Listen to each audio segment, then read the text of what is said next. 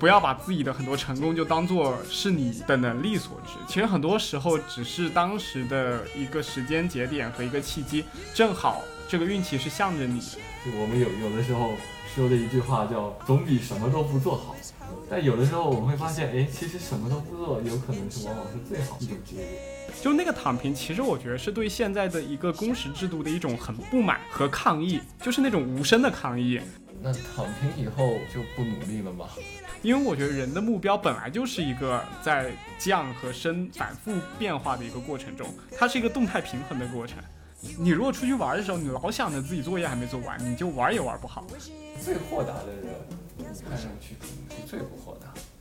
其实并没有什么啦，就是很多时候我们的一些生老病死，我们的一些存在的价值和意义，其实只是完成可能大自然基因传递的那种方式而已。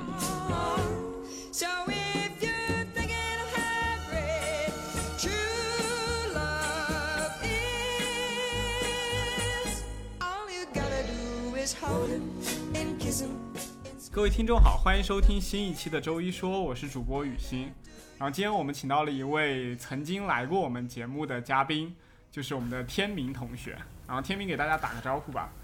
嗯，大家好，我是天明同学。然后我们这一期呢，其实想聊一个主题，是关于接受自己是不是一个普通人。其实是这是由我自己来引发的。就读本科期间，我觉得自己还蛮厉害的，就是那种时间管理又很强，然后就是做事情又很有计划性、目的性。然后到了工作里面打拼了一段时间，然后后来发现其实我顶上人巨多，然后这时候慢慢的就感觉到自己好像对自己的期望越来越低了。然后这时候我就想着，是不是有一个嘉宾就是跟我有一样子的境遇？后来我就想，不能请这样子的嘉宾，我得请一个特别惨的嘉宾，然后来凸显我的人生其实过得还可以。然后我就请来了天明同学。然后天明，你跟我讲一下背景吧，因为上次你来我们播客节目的时候，呃，还是一个刚考研失败，然后没有找到工作的年轻人。然后现在你的身份是什么？嗯，非常的幸运，好吗？我现在终于找到了工作，再也不是个失业的青年了。在讲这个题目的时候，我想到一个问题啊，就是我们大家对普通人定义是什么？这其实是一个很值得讨论的问题。就是对于雨欣你你自己来说，你你觉得自己是一个普通人吗？你可能现在觉得自己是一个普通人是吧？你可能在职场里。和和那些就是你的同事，或者说你你熟悉的环境的周边的人的交流以后，你觉得自己是个普通人，可是可能对吧？你把自己放到去呃，可能或者别的环境，或者说就因为我是做酒店的嘛，我们有很多可能甚至都大学没有上过的人，嗯这个可能在你 在就在我妈或者是在在你们。在某些同学的脑海里是不能想象人，但这些人确实是存在的，但他们对于我们来说，他们可能就是不普通了，对不对？你第一次给到我这个命题的时候，我就觉得你这个人是不是在凡尔赛，是不是稍微有点凡尔赛，对不对？啊，我了解。会不会其实会有这种感觉？尤其是当你碰到一个比你优秀的人说啊、我觉得自己好普通，或者说其实大家都有经历，当学霸说哎呀我自己这次没有考好的时候，对，你会对就一个可能平时很普通的词，你会产生一些过多的联想，甚至一些不好的情绪，对不对？嗯其实会有这样的感觉。嗯，我了解，所以我感觉这个题目更好的是把这个普通人改成，就是你能接受自己并没有你想象的那么优秀。啊，对，对我觉得这样其实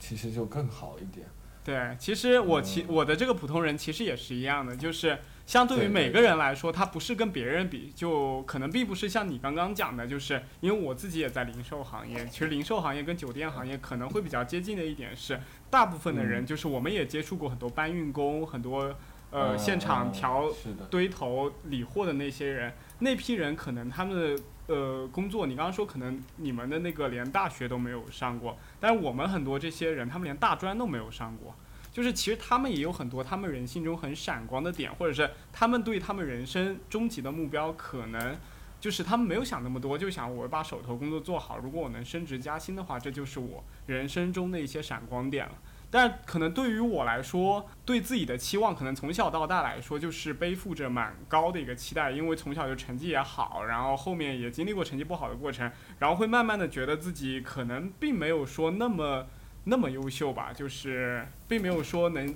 像自己想象中的一样那种所向披靡。因为我到高中了以后，我成绩就不行了，所以那段时间是我第一次、第一个阶段就感受到自己可能比较就就可能没有自己想象的那么优秀，就是感觉可能我只要稍微不学习一下，成绩马上就掉下去了，然后底下就很多人像野狗一样在你后面追着你，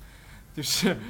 就 就是那样子的一种状态，就他们也紧咬着你，然后又很有进取心，然后也很有学习方法，然后其实是跟你一样的优秀，甚至比你更加优秀的一群人，而且他们还有十足的毅力去做一件事情。所以那个时候，我会觉得自己第一次有一种认知失调的感觉，觉得自己可能没有自己想象中的那么厉害、那么优秀、那么无所不能。嗯然后嗯后面就是也经历过一些好的情境嘛，就包括像考研成功，然后包括像后面就是访学成功，然后也拿到奖学金，然后各种，然后就这些 title 很容易让一个人沉溺其中，就觉得自己好像只要想做一件事情，就肯定能做到。但其实说白了，我们当时的一个专业里面就只有二十几个人，然后很多人很佛系，也不想跟你竞争。其实这个竞争环境是很弱的，这个其实只要你稍微努力一下，或者只要但凡有一个人争出来跟你抢，可能你的几率就瞬间减半了。但这是后话，我的意思是说，其实很多时候不要把自己的很多成功就当做是你的能力所致，其实很多时候只是当时的一个时间节点和一个契机，正好这个运气是向着你的。这个是工学习期间，我觉得自己没有到那种自己觉得厉害的那种程度，然后到工作中就更多了。其实工作中是不一样的，就不只是升职加薪和工作能力上的问题，还有很多就是你能接受自己在什么年限做什么样子的事情。就比如像有些人会给自己设定义嘛，就我三年要当上总监，或者是三年当上哪一个什么部门的负责人。但其实这样子来说，就很容易让自己认知失调，因为有的时候疯狂是吗？对对，有的时候这种升职的机会，或者是有一些工作的机会，是很需要运气的。可能现在越来越觉得自己可能做不成这些，或者是在做成这些之间，可能要付出非常大的努力，要牺牲掉很多东西才能达到。对我我其实很好奇一点啊，你是被动接受这件事，还是说自己主动接受这件事？换句话说，就是现实的残酷让你不得不这样接受自己，还是说你本来就有一种这样豁达的心理，就觉得啊这些东西其实就是运气啊，或者说就是要等待机会，该怎么样就是怎么样。呃，我了解你的意思。其实我觉得这个是被动和主动都交交叉在其中的。啊，就是慢慢融进去的那种对。对，前一段时间我也把自己的播客去参加了一个像播客大赛一样的那种节目。就我老感觉其他的人的播客也就那样儿，然后我觉得我自己的这个也挺好，然后最后就是也各种拉票什么的，然后最后其实也没有获得一个很好的名次嘛。就当时我会觉得会有会有一种落差，然后后来就去细想这个落差的点，就在于我实在以前成功的太容易了。所以导致我觉得每一个我参与的东西，我获奖是理所当然，就有这样子的一个期待。然后这个其实是一个被动接接受的过程，因为我没有获奖，然后反向的会让我去思考。然后在这个思考的过程中，我会慢慢的进行自我反问和自我探索，然后这个就是一个主动的过程，然后让我觉得其实自己在很多方面其实是还可以再提高，或者是不能这么一概而论，觉得自己在某一某些方面只要参与了就必定会有一定的成果。有些时候它就是漫无目的的行走。那你觉得你是越挫越勇型的，还是就默默接受这个结果型的？这个其实很难讲，就是这种是要看当时的情绪以及就是多方面的考量这次播客大赛的，这次播客大赛还是越挫越勇吧，因为为什么呢？主要是这播客我我也不赚钱，主要是它就是一个兴趣。我觉得对于一个兴趣来说是很容易让人越挫越勇。你当时感受到的是一样什么样的情绪啊？是觉得自己是就是在那一瞬间啊，你可能后来慢慢觉得自己怎么样，但是在那一瞬间你感觉到的是什么样的情绪？是觉得自己的努力没被欣赏，还是觉得就是可能自己是能力不配？哎，我觉得这个问题很好，就是当时我第一反应其实是我觉得我的那些作品并没有被他们听到，这其实是一个外部归因嘛，就是我不想承认自己的作品烂，我承认的是他们其实根本就没认真听。但是后来我会慢慢的就感觉有一个期望下降的过程嘛，就有点像我其实也没有归因我自己的那些录音很差，但是我的我的一个期望值会下降，就是我我把这件事抱以了我太多的期望，以及我那几天就疯狂就等着这个结果，我老觉得那个意外会出现，那个惊喜会降临到我的头上，然后最后就没有了。我会反思到，其实是因为自己给自己的期望过高，以及对于这种比赛性的东西太看重了，所以会导致这样子的一个结果。我觉得哪怕很失望，就是我们回头想想，也不是一个，就是可能有些人会通过就是降低期望来减少自己这个失望情绪，但我有时候觉得，就这个情绪啊，就像我们说的，就像一种调味剂一样。有的时候我觉得我们也没必要过度降低所谓的什么期望或者怎么样。我觉得其实就是接受这个失望的情绪，其实也挺好。有的时候你会发现你在遇到挫折的东西的时候，你会把你自己的骄傲打破了。你在把骄傲打破以后，你会就是一开始从外部归因，但是外部归因归因着归因着，你这个人就开始不自信了，就有可能开始进行内部归因。我相信你肯定有反思过这个节目是不是做的不好或者怎么样，你有没有想过这个问题？或者说有没有想过这个可能我要选择一个非常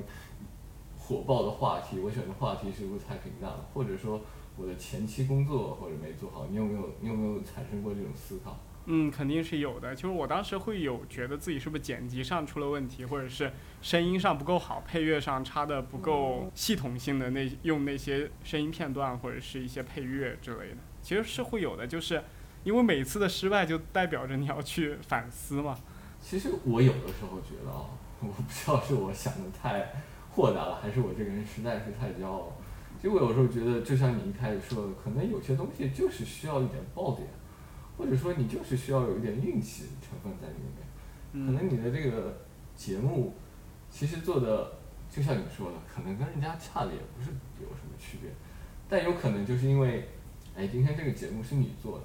而那个节目可能是个很有名的人做的，或者他就原有的东西在里面，就是你们本身节目的质量其实没有差多少，但是一些外部因素可能决定了很多。我我为什么会想到这个问题啊？其实跟是跟工作有关系。其实我们最近，呃，因为最近疫情嘛，所以我们的这个生意不太好。那生意不太好，那我们总归要想解决办法嘛。那有时候其实你会发现，你做的这些。工作啊，其实并不一定是真正能解决到这个问题的，有的时候就真的是所谓的，就是大的市场环境下，就是不好。你做什么，有可能就是越做越差。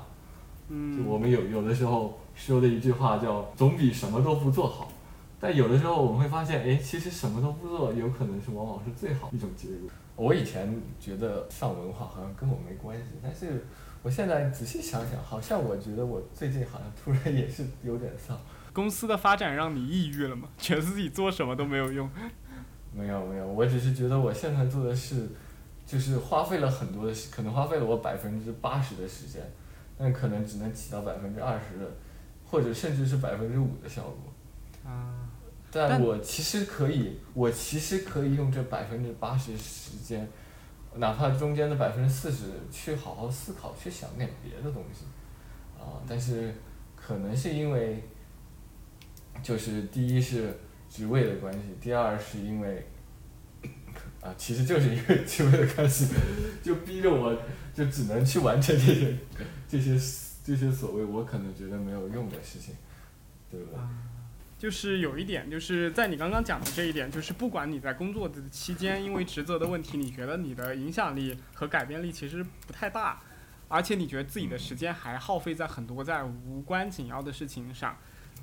但我觉得这种这种时候，有没有一种更好的方式来让自己心情稍微转变一点？但我自己跟你的性格其实蛮像的，就是我在同样的一个工作中，我会觉得这份工作可能会耗费我更多的时间。我明明可以用这些工作的时间来想一些可能更有趣、更有意义的东西，但是另一方面去回过头来想，就是有些人他能够通过这个工作在这些可能你觉得很很无聊的工作上做上，比如像十几年、二十年的时间，而且他们都不升职，就在同一个岗位上能够一直做下去，是什么能够支撑着他们这样子日复一日、年复一年的做下去？是只是单单的因为钱吗？我觉得可能是他们就没有想过这个问题。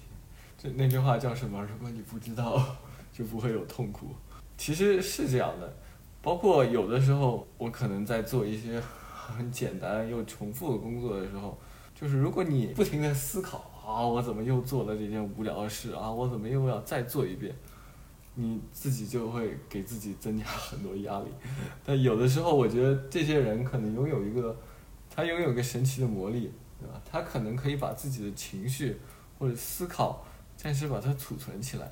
就只是机械性的重复一些工作，就是把把这些东西形成一个习惯。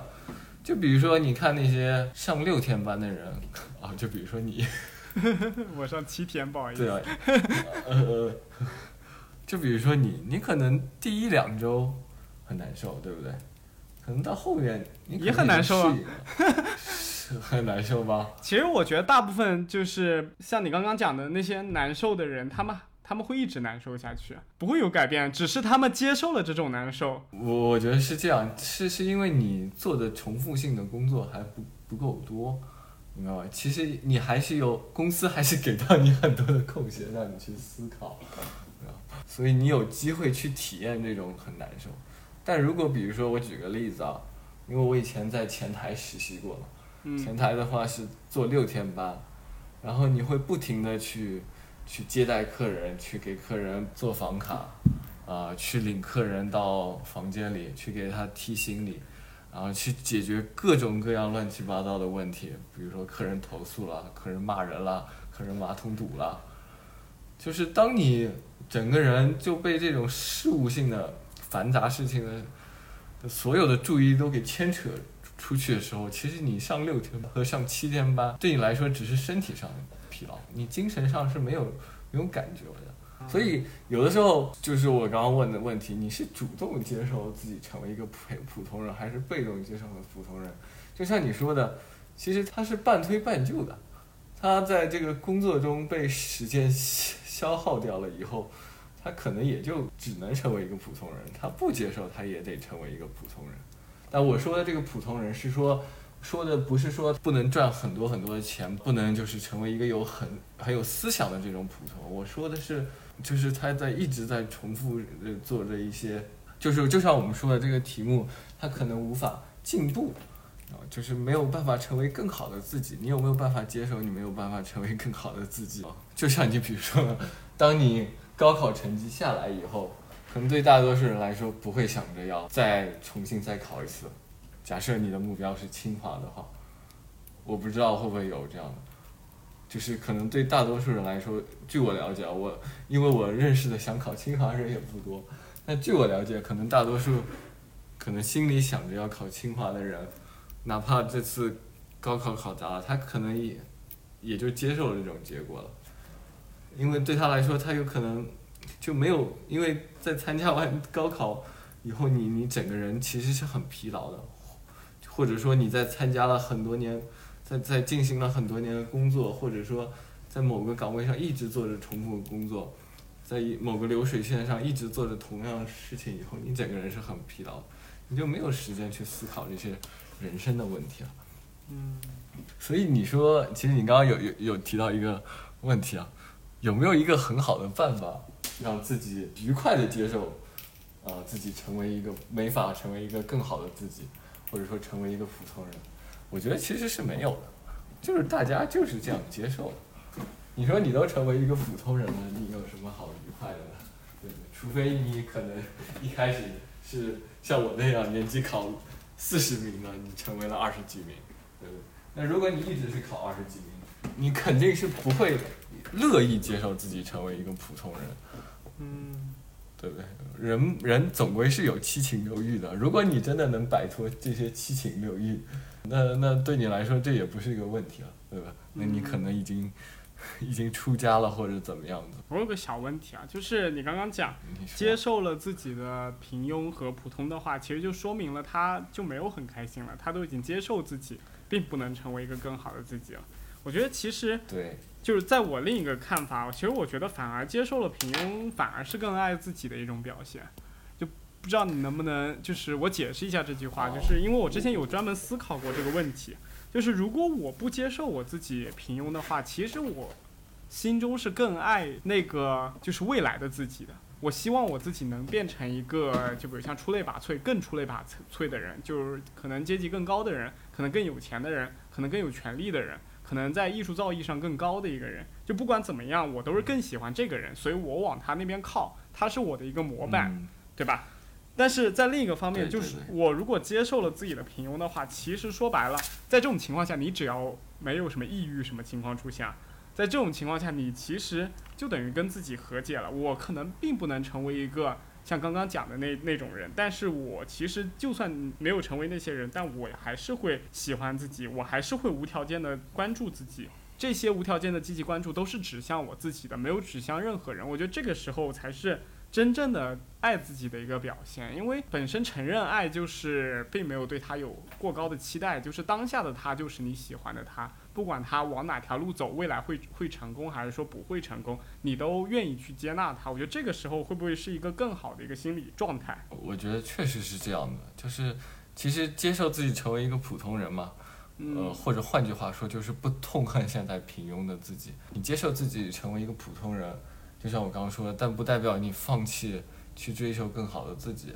嗯这个有的时候我发现，可能有些人想不通这件事情，他们可能会啊接受成为自己，成为一个普通人，他可能就放弃去追求自己，或者放弃去要求自己了。嗯但我觉得这两件事是不矛盾，就像你说的，你可能更爱这个，呃，你你刚刚用了一个“更”词啊，你可能更爱这个未来的自己，或者说，呃，自己想想象中的这个这个自己。但其实我觉得是这样，就是你可以既或者说你可以同样的爱现在的自己和未来的自己，就不存在一个比较的关系。现在自己也很好，而且你可以去追求更好的自己，而不是因为啊、你现在没有成为你想象中的那个样子，或者说你曾经理想中的那样子，你就痛恨自己。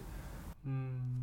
就是一开始我很不喜欢，就是所谓接受自己平庸这种说法。我我仔细回想了一下，为什么？其实就是有这么一层次的，就是我会有这么一层次的多的推呃多的推论在里面，就是接受自己平庸自己，代表以后再也不努力了。其实现在很多人也是这样。现在我们说了一个词叫躺平，那躺平以后就不努力了吗？躺平这个词本身就是可能说我就不努力了，但是可能对于大多数年轻人来说，他说的躺平只是说不跟人家继续进行恶性竞争，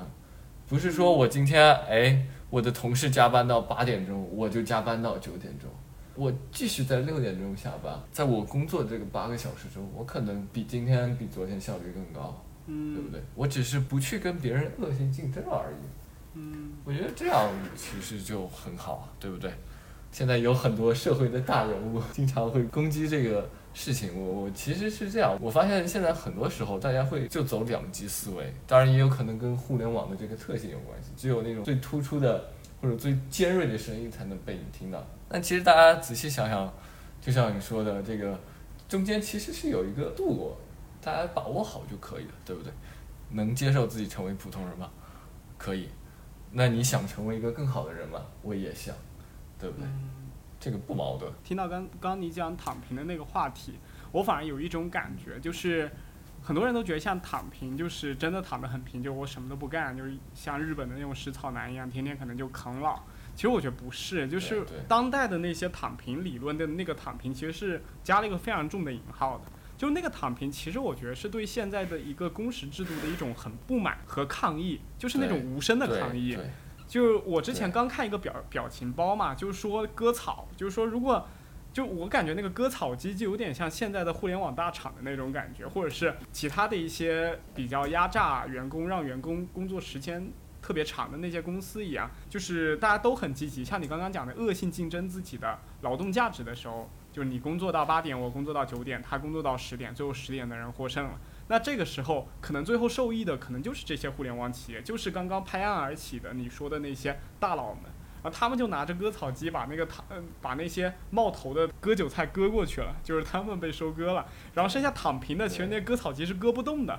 然后这个时候，大厂的那些大佬一听到你们一个个都想躺平了，其实这个躺平就是对他们进行一个宣誓，就宣誓我已经不想再这样子加班工作了，我以后只工作到六点。那这时候大大佬肯定会跳出来就是抗议，说不行，你们不能躺平，你们要加油，你们要好好干，你们是未来的希望，你们应该付出自己所有的精力和努力。年轻不努力，你什么时候才努力？就这种话就出来了。其实。他们是对我们抗议的一种就是反制，而我们其实是在宣泄自己的一种怒气和自己的一些无声的一些不满。所以我觉得这还是年轻人爱自己的一种表现。他们希望通过这种方式来让所有人来了解自己现在的一种处境。就是在公司躺平，就是对自己不躺平，对吧？对自己去追求更好的生活，更充沛的业余时间，就反过来说就是不躺平，只是只是双方的利益点不一样，角度不一样，所以这对于你看来是一件躺平事，可能对我来说我是站起来的。是的，是的，所以就像刚刚讲到的，就是能不能接受自己成为一个普通人一样，就是这个普通人，像你刚刚讲的，他可能是对外我表现出来的一种，就是我可能不争不抢，但是对内我可能对自己还是会有一定的要求。所以这个时候就引申到我刚刚其实最早的时候，我有思考这个话题，就是如果你保证了自己，就是你确认了自己其实是一个没有像你期望的那么厉害的人，可能你之前对于自己人生目标的达成率很低的情况下，你如何才能保持希望感？因为我觉得希望对于人类来说是很重要的，因为人类不像动物，人类是会思考的。当人觉得自己一生过得没有希望，或者是就是忙了一辈子以后，发现自己终归尘土的那个时候，其实是觉得蛮落寞，甚至可能在你二三十岁或者中年的时候，你就已经开始落寞。那个时候，什么才能支撑你活下去的勇气？什么才能成为你的希望呢？我觉得这还是分人啊，就是哪怕目标达成率低，我觉得有些人还是充满希望。我觉得你肯定在公司也看到过这些人嘛，就 之前工作做的一塌糊涂，但他始终觉得，当然有有有有些人是装的啊，但有些人确实是这样。很乐观这个我觉。得是分人。对，我就像我刚刚说的，我为什么我能接受，可能在任何一个困难条件下，我都觉得我自己还有希望，是因为我其实从某种意义上来，我我我从内心角度来说，我是非常悲观的，我可能从来就没觉得这件事情能成过，啊，所以我从某种意义上来说，可能就对于我来说，我只是想到一个解决办法，这个解决办法就像我我可能就像去买彩票的心态一样去看待它。就对我来说，我可能就不会失望，不会落寞，不会不会痛恨自己，不会觉得自己是一个无能的人。但是其实还有另一种解决办法，就是你降低自己的人生目标嘛，对不对？嗯，就是你可能原来是想考清华的，现在又考想考上师大，考蓝翔，考蓝翔。蓝翔也不错那。你觉得对他们来说，可能哪哪种更有用呢？我觉得呗，其实我觉得有另外一种方法，像你刚刚总结的两种方式，我觉得都是可行的。就是第一种，我觉得是，是我觉得其实这种人也挺挺难得的，就是他能把任何人生中的一些惊喜当成像中彩票一样的自己的一些成就的叠加。就这东西可能并本并不属于我，但是如果他达成了，那就当我人生中意外的小惊喜。但是我平时还是过自己比较平淡和比较能 handle 的那种生活。我觉得这种人的心态是非常好的，但是其实很难达到，因为总有那么一刻的时候，你会有情绪波动，就是你总想够一点什么东西。我觉得这是人就是就是这样子，就是在一段时间内，或者是在被别人在跟别人交往的那种环境和工作的职场的环境下，你总会想够一些什么东西，你总会期望自己能干出一些什么事情。当然，也有一部分很躺平的人。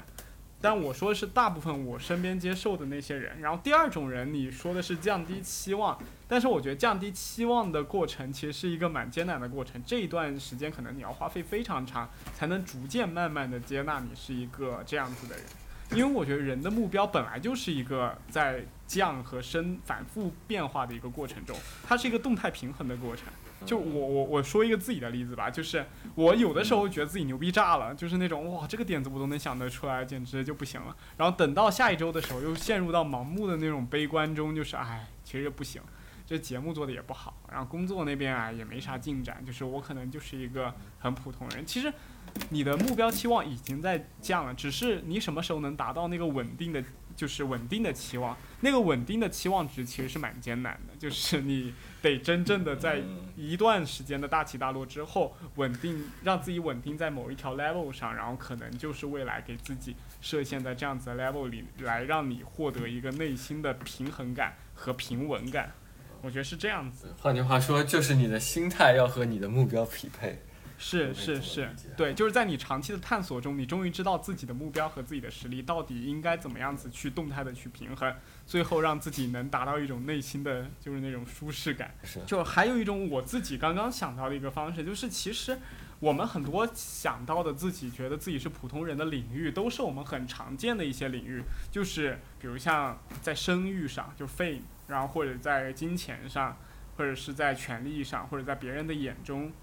在自己的眼里会成为一个什么样子成功的一个人。就不管怎么样，都是归在成功的这一点。但其实人的赛道有很多条，成功只是其中的一个赛道。我觉得只是其中，不管是职场啊还是什么，你可以在很多方面成功啊，就是包括像工作，包括像家庭，包括像情感。你可能在工作中是一个平庸的人，你可能每天都做着相同的事情，你也没有什么晋升和上升的一个通道。但是，肯定你在家庭中，你可以用花费非常多的时间去经营它。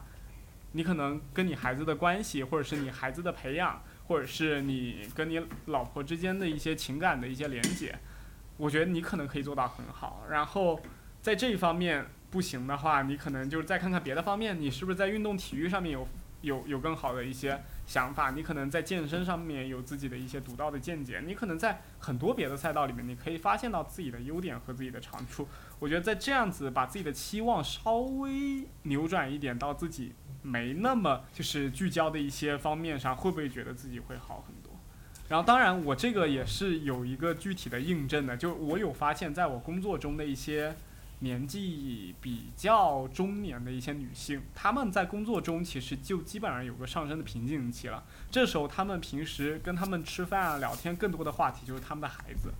就我觉得她们已经进行了一个过渡了，就是把她们的生整个生活重心和她们对于自己的期望转借到对另一个人的培养上。我觉得这个就是一个就是无声的转变，就是这样子的一个过程。所以我觉得在这个领域上转变，会不会是一个更好的能让你心态平衡的一个方式？我觉得这个领域的转变，其实有有一个因素要考虑到，就是这个年纪。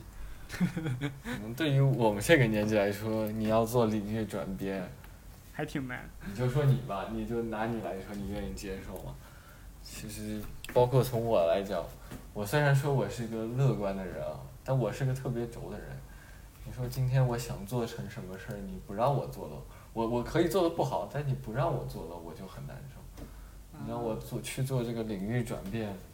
我觉得，我觉得一方面可能是我这个年纪还没到，还没到这个，还没有到被迫必须要接受自己的时候。嗯，我这边的点在于，就是你可能还是可以做你想做的事情，虽然就不那么优秀的做着，只是你可能可以在另一个方面上找到自己厉害的那个点。因为我是学心理学的嘛，虽然学的不是很好，但是可能有些同事他可能会问我一些问题，比如说怎么排解心态。对我来说，我只能教他一个很简单的办法，就是不要想这件事。然后，然后他会遇到一个问题啊，这个不要想这件事本身不就是在想这件事吗？这是个逻辑悖论。嗯然后我会告诉他，你要把这个注意力集中在这三个字上，而不是这件事情上，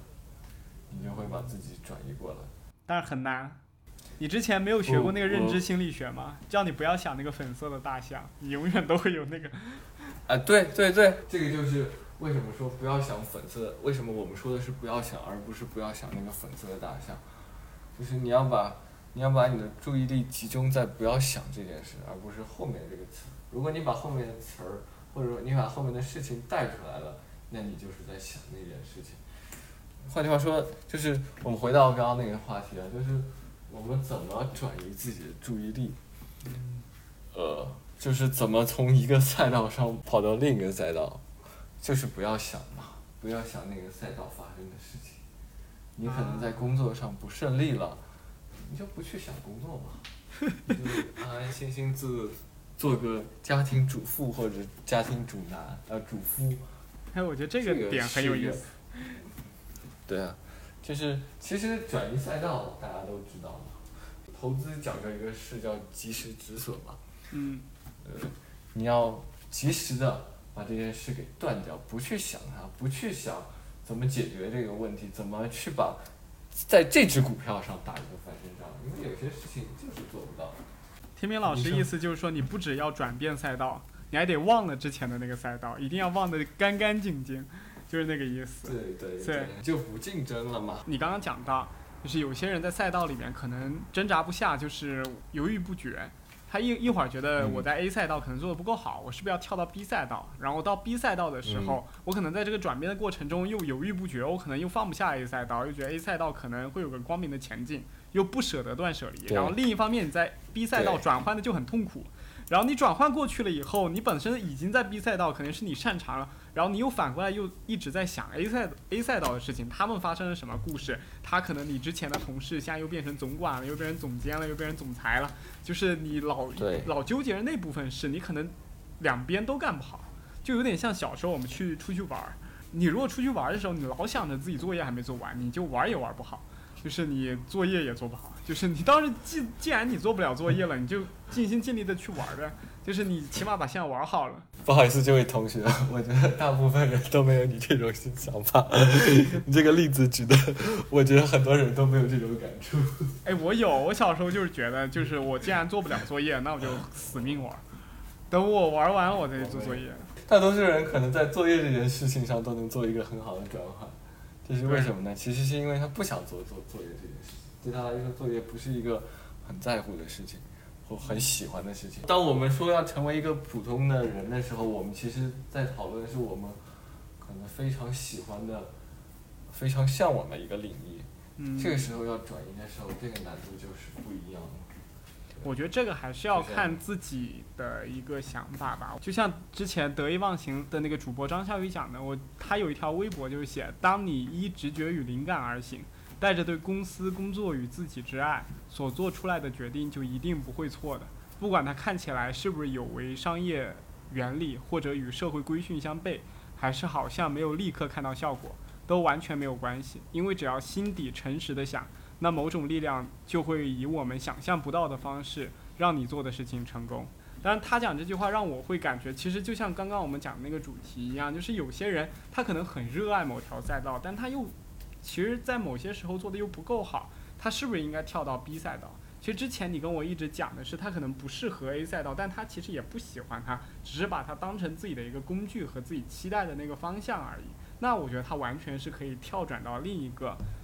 呃，赛道上去的，甚至是可以马上的去转变自己的一个想法。我觉得这个对于他来说也是一个没有那那么难的一个过程。但是相对于你刚刚讲，就比如像有一个人特别热爱音乐，或者是特别热爱某一种很小众的事情，但是那那件事情不能给他带来很多的利益，甚至也不能让他出名。他可能在这方面做的也并没有那么好，但他十分的热爱。但我觉得他可能做它也是有一定的意义的，就是在他长期的这样的一个进行过程中，他能找到自己究竟应该是什么样子的人，以及他能够找到自己内心的那种快乐。我觉得这种可能也是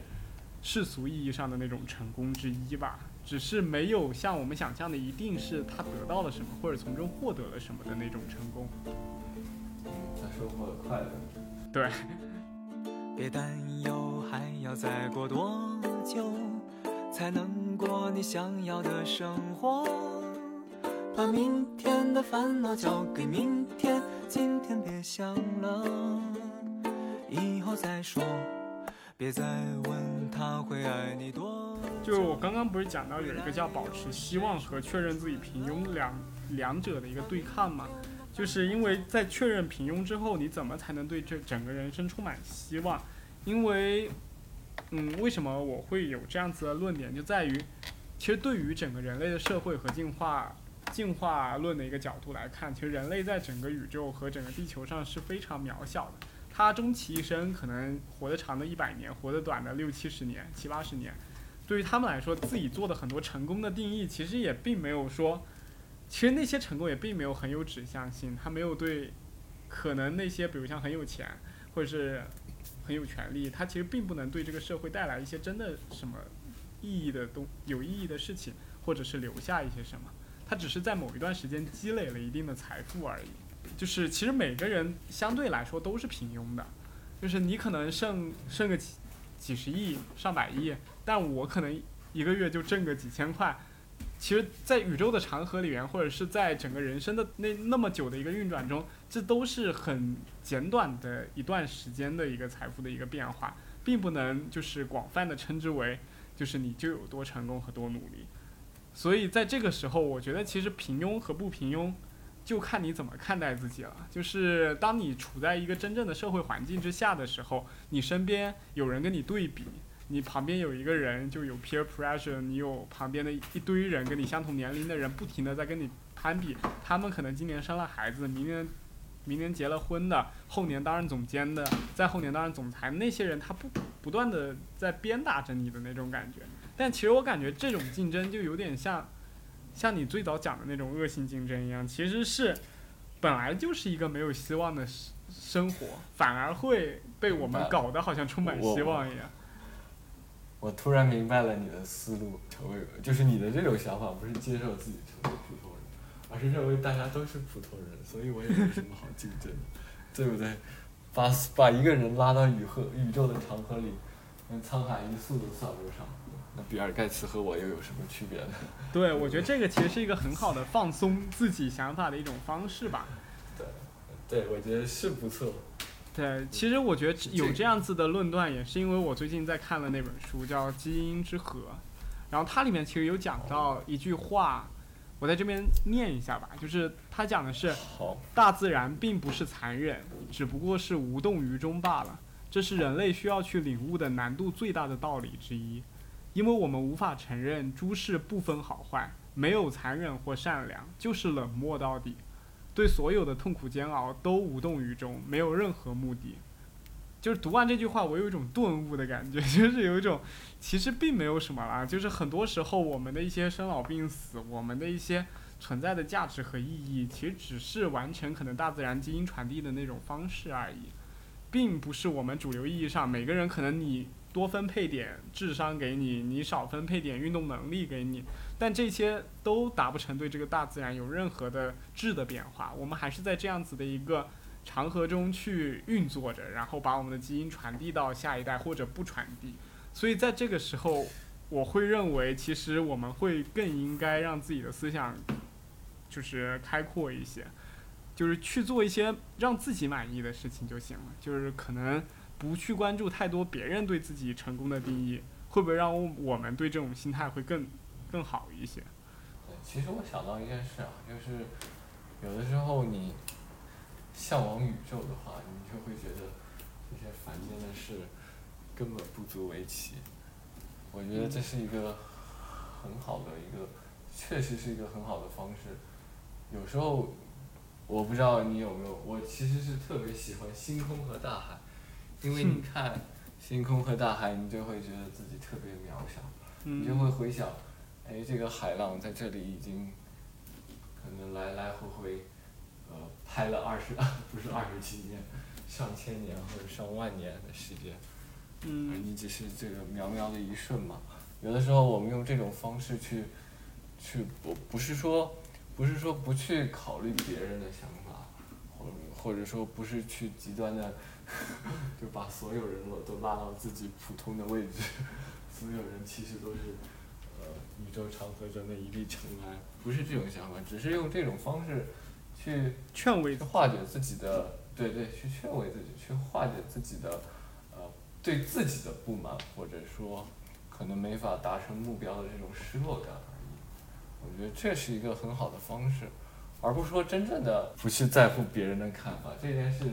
其实很难的，而且说实话，什么什么是什么是成功呢？我们其实一般意义说的成功是社会意义上的成功，是不是？嗯。否则我今天走了一小步，我也叫成功吗？这个有点啊，出精神胜利法。我们说所谓的成功，基本上都是社会意义上的成功。那既然是社会意义上的成功，那一定是，一定是别人怎么看你，而不是你自己怎么看你。但是我觉得我们我们要做的不是说要要脱离凡凡尘，要要要羽化成仙，让自己和这个红尘 say bye bye，而是在被红尘呛到的时候，怎么好好好的把自己把这口浊气给吐出来。这个有句话叫“大隐隐于市”嘛，嗯说的其实就是这个道理。就最豁达的人，你看上去可能是最不豁达。这句话怎么讲？最豁达的人，其实可能看上去是最不豁达的。我举个例子啊，就是有些人可能在一件事上非常非常的执拗，嗯你看他，你好像觉得，哎，这个人怎么回事？就在一个事情上死磕，那可能，其实从他的角度来说，就像我说的，那他可能就是一个特别豁达的人，因为他觉得这件事是一定会失败的。那如果我成功了，对不对？对他来说，他只是在摸彩票而已。嗯。又 Q 到了这一点。我们其实已经讲了很多关于如何坦然面对自己的平庸，我们讲了无数的观点，以及我们也分析了很多这些观点的利和弊。但是我觉得总有一对，我们还分享了很多就是舒缓自己的方法。对，总有一款我觉得适合大家。就我觉得我们还是在这方面做出了非常大的努力的。然后有一个话题就是，像你之前有没有看过像蝙蝠侠或者什么超级英雄？他们就其实属于我们当时看小时候看这些片子的时候，其实觉得这些人，我只是觉得我好想成为他们，有那种非凡的智力或者是超能力的那种感觉，就是感觉无所不能，我就自由自在，想干嘛干嘛，然后惩恶扬善什么。但其实自从自己长大了以后，发现其实他对他们来说也是一个工作，就是他们拥有了这个超能力以后，承载的就更多。就比如像我拥有了一个什么样子可能更聪明的一个头衔之后，我就包包揽了我所有公司里的 PPT。其实对于他们来说也是一样的，就是所有警察的活他们也得干，他们不仅干，还得被警察，就是如果干不好了，还得被警察逮着，或者是讲你坏话什么的。所以说，就是有一个问题是让你拥有某种超凡的智力或者能力，但是你却要为他付出这些代价，你是不是会愿愿意？我觉得我愿意，总归要尝试一下。我想享受一下这份痛苦。有句话说得好，不试试怎么知道自己不行呢？对。嗯，首先，首先，首先我们要定义啊，这一定是超凡的。这又回到那个话题，就就像我说的，你在说这个话题，说自想能接受自己成为一个普通人的时候，我觉得你有点凡尔赛。那换句话说，对这些超级英雄来说，他们难道不是凡尔赛吗？如果超人放弃超人的超能力吧，如果真的存在这样一个超人，你觉得他会愿意吗？他不会愿意。但是小说里写的他们都愿意。啊、但是如果真的存在这样的一个超人，我觉得他是不愿意的。嗯，哪怕真的就是他会，就是如果存在这样一个超人，他有可能会向我们抱怨啊，我好痛苦。就像那个马云，他说，哎，我我最大的痛苦就是有很多的钱，对不对？可是他愿意身无分文吗？他愿意当一个乞讨的人吗？他愿意流浪街头吗？那或许也不用这么极端。我觉得不不用他自己来回答，甚至不用我去问他，我觉得我都可以帮他回答，他一定是不愿意的。嗯，他这份痛苦，我承认他确实是痛苦，有那么多钱确实是很痛苦，这点事实是存在的。但是在这份痛苦背后，多少你能享受到的快乐，多少我我们没法体会到的东西，对不对？这些东西，他愿意放弃吗？他肯定不愿意放弃。你刚刚讲的是都是很极端的例子，就是超人和马爸爸，就是他们两个都属于一个在金钱上，一个在能力上有非常大的，就是超越众人的一个方面。但是就普通来说吧，他们肯定不愿意放弃，因为这些东西是很难企及的一些东西，而且是可能他们不说超人啊，超人这种他是派来的，就是。别这么讲，就是马爸爸这种，或者是大部分的资本家，他们会变成资本家的原因，就是他们对于这种财富本身就有强烈的渴望。我觉得就是因为这种强烈的渴望，能让他们，呃，经历那么多磨难挫折，始终希望自己能够在这份岗位上能够有所进步，能够获获得更大的收益。在这种情况下，你怎么允许他们会放弃这样子的一个状态？就我这些是大的个方面，就再讲小一点，就讲我刚刚讲的，如果一个人智商就是可能比同龄人要高出一点点，然后一个包揽了公司里所有的 PPT，他觉得做 PPT 很累，可能每天晚上做，呃，做报告都要做到十二点一点这样子。但是你问他，嗯你愿意放弃掉自己的这个智力，然后变成一个可能跟同龄人差不多水平和能力的一个状态，然后你就可以不做这些了。我觉得可能你也是不愿意的，就是因为在这个方面，你虽然有这个责任，但是你能享受到可能更广阔的一些视野，或者是你会有对自己有一些认知会更加的通透一些。我觉得在这个情况下，就除了工作之外，你还能享受到很多的便利，在这个时候你是不愿意放弃的。对啊，就像我举个不太好的例子，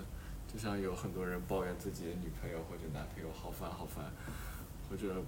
或者不怎么听话，或者说没有情商，不会聊天，怎么怎么样。但是问他们愿不愿意分手，或愿不愿意再换一个人，他们总归是不愿意。其实他只是在这段对于他们来说，他只是在某种较高的水平上来说，可能对于他某种期望的理想中的状态比较差，但是让他放真正放弃这个所谓的现实或者所谓的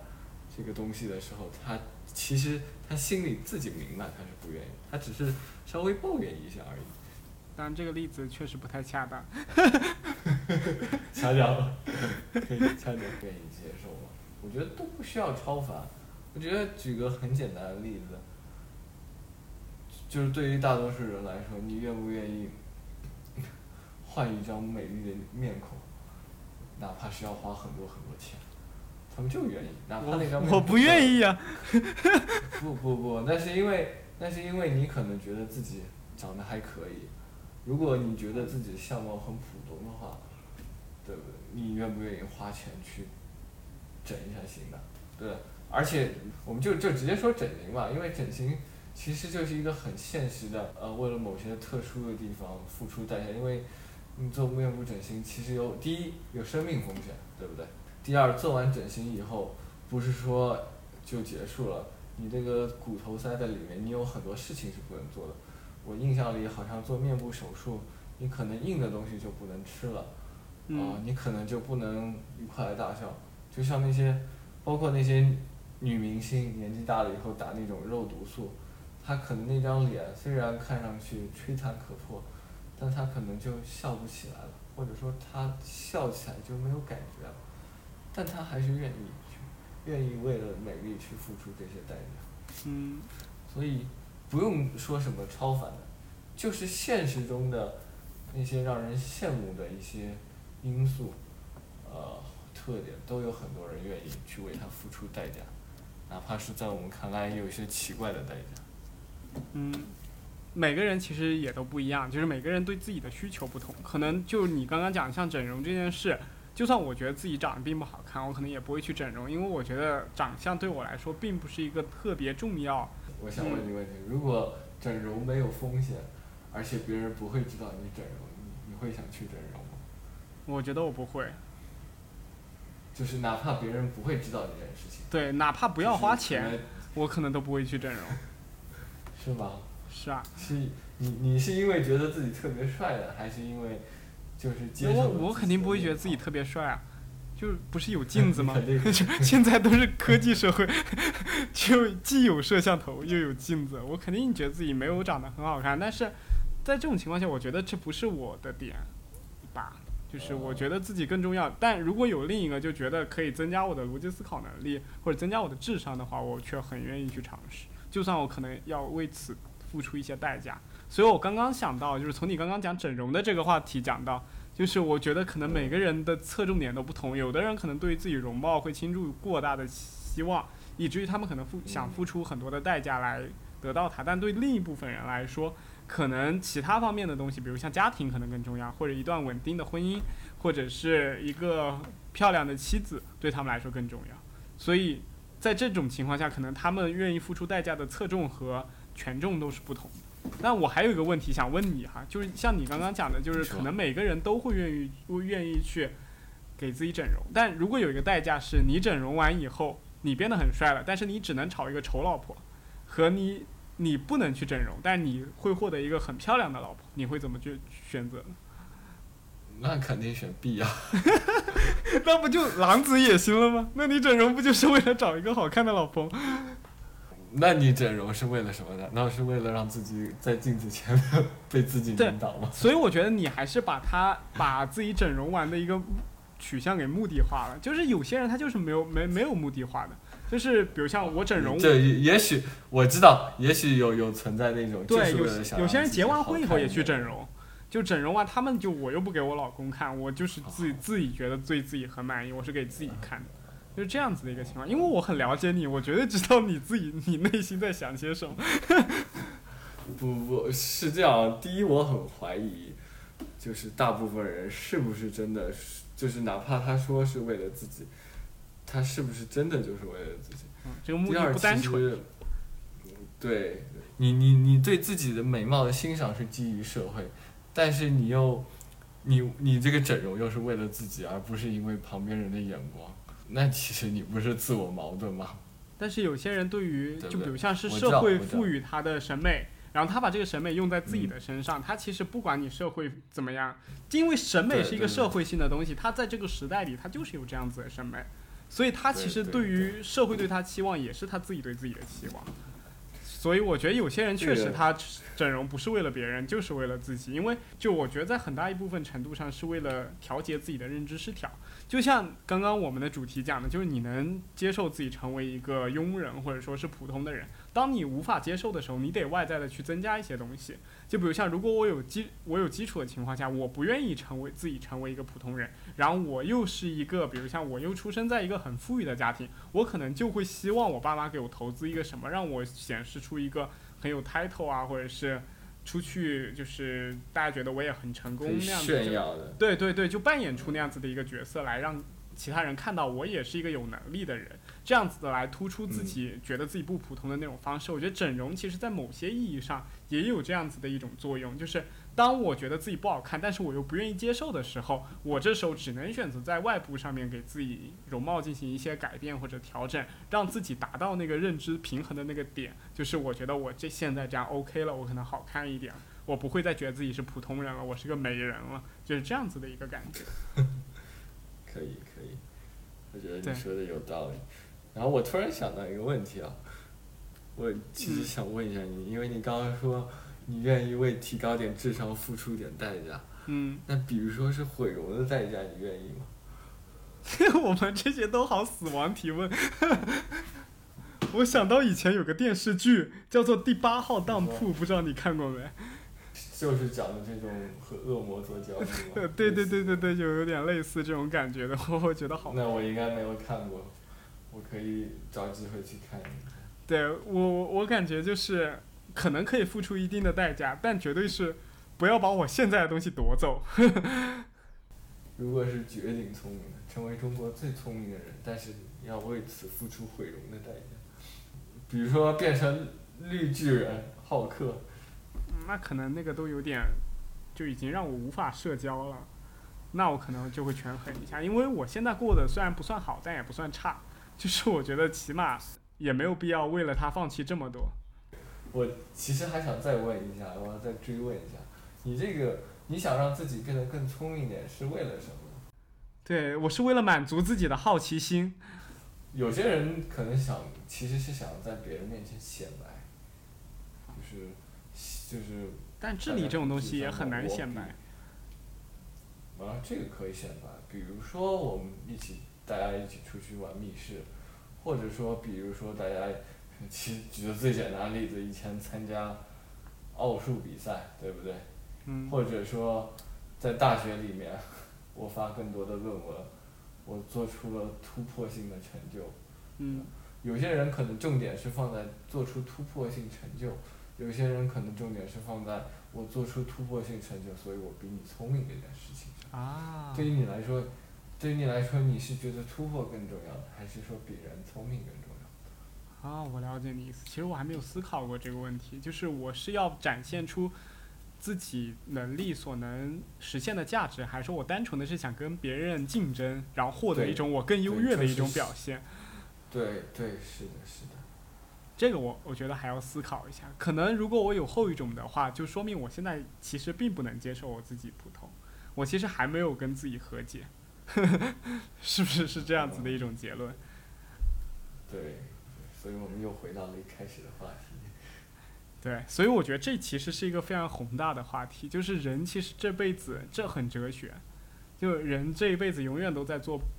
不一样的，就是展改变，在自己的期望、自己的目标和对自己的理解和认识之，就是这些方面，就不停的在做一些一一切是在动态平衡之中，对慢慢达到，达到达到死亡。对，就是在死亡之前，可能你还会经历很多的东西。其实我们说白了，我们两个现在就是就是在一个可能二十多岁，然后还没有到三十这样子一个状态。我们面对的是一些青年的危机，就比如像我们根本没有找到自己合适的一个方向和自己着力的一个点，或者说我们还没有在一个很高的职位里面去考虑到很多可能权力更高的人去想象的一些问题。在这种情况下，我们的一些想象和我们能接受自己是普通人的话题，可能跟另一些人又不同了。可能在中年的人，四五十岁的那批人，他们会有中年危机，他们又会再思考一次这种问题。可能到老了以后，他们会有那种临终危机，他们会有那种死亡的恐惧，在这个时候，他们有又会再反复的去想象这个问题。所以这个是个永恒想象的话题。我只能说，我们希望大家能够早一点去想一下这个话题，可能。就像我们刚刚讲的，我们在谈话中进行了很多思考，到底怎么样子才能让这些期望和我们目前的一些真实的一个状态达到一个平衡，或者是让自己的想法，让自己内心好受一点的这种安慰自己的阿 Q 精神一样的想法也好，就不管怎么样，让自己活的就 chill 一点，不要那么的焦虑，就怎么样才能达到这这个状态，是我们这一期最主要想聊的东西。未来肯定还是有很多。我们要去想的事情和我们再去探索，对于自己人生价值和自己人生追求以及自己潜力的一些问题，但我觉得只要你抱着一些就是能调整或者是能动态的去改变的一种心去面对自己的话，这些都是可以迎刃而解，你的心理弹性就会变得很大。其实你仔细回想一下，我们今天聊的这件事情，我们一开始在说怎样接受自己，后来发现，哎，其实我们可能。还没有还没有到这个阶段，我们可能甚至还没有还没有接受，还没有发现自己没有接受自己，就是我们其实是就是在这个过程中也发现自己普通的一点，是的，可能对自己一开始的期望或者是说和理想的状态其实是不一样，发现自己哦原来没有这么豁达，所谓我们我们一开始刚刚在跟人聊 那些不乐观的人该怎么。怎么去接受自己普通？后来发现，其实自己自己也没有接受，自己也不能算是一个特别乐观的人，也许是这样吧。嗯，好，那我觉得我们这期可以可以聊到这儿就结束了，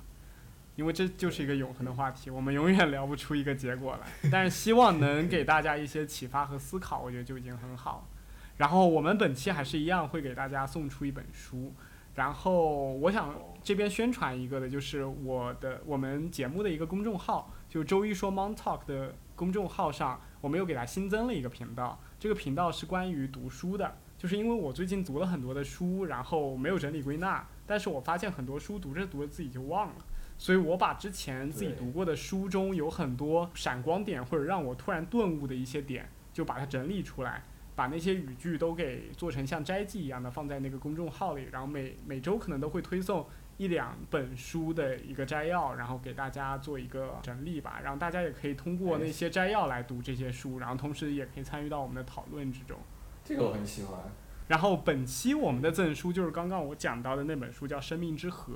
它是道金斯写的，然后也是那本《自私的基因》的作者，就很有名。然后这本书它其实叙事还蛮宏大的，它讲到了整个人类和整个物种的一个进化，然后是通过基因这个角度来进行。它的整个主旨思想就是，其实环境并不关心你人类，人类只是大自然为了保存基因所不断发展出来的一种生物而已，跟其他的动物也是一样的。其实我觉得这部这本书。说它是一本生物学的书也好，是哲学类的书也好，我觉得它还是一个可以给到我很深感悟的一个一本书吧。然后，呃，刚刚讲的那个书评的一个新频道，第一本书的评论，也就是关于这本书的，然后大家也可以到里面去看一下这本书的一个我做的一个摘记。然后我们本周也会送出这本书，然后大家可以关注到我微博，然后参与到转发赠书的一个抽奖中来获得。然后这边再提一下，就刚刚讲那个公众号的子频道的名字叫满盘皆书，就是他的书是那个书籍的书。就发现自己最近很爱起这种起这种谐音梗的烂梗的东西。对，那我们这期就聊到这儿了，我们下期再见。好。拜拜。再见。的准呢把明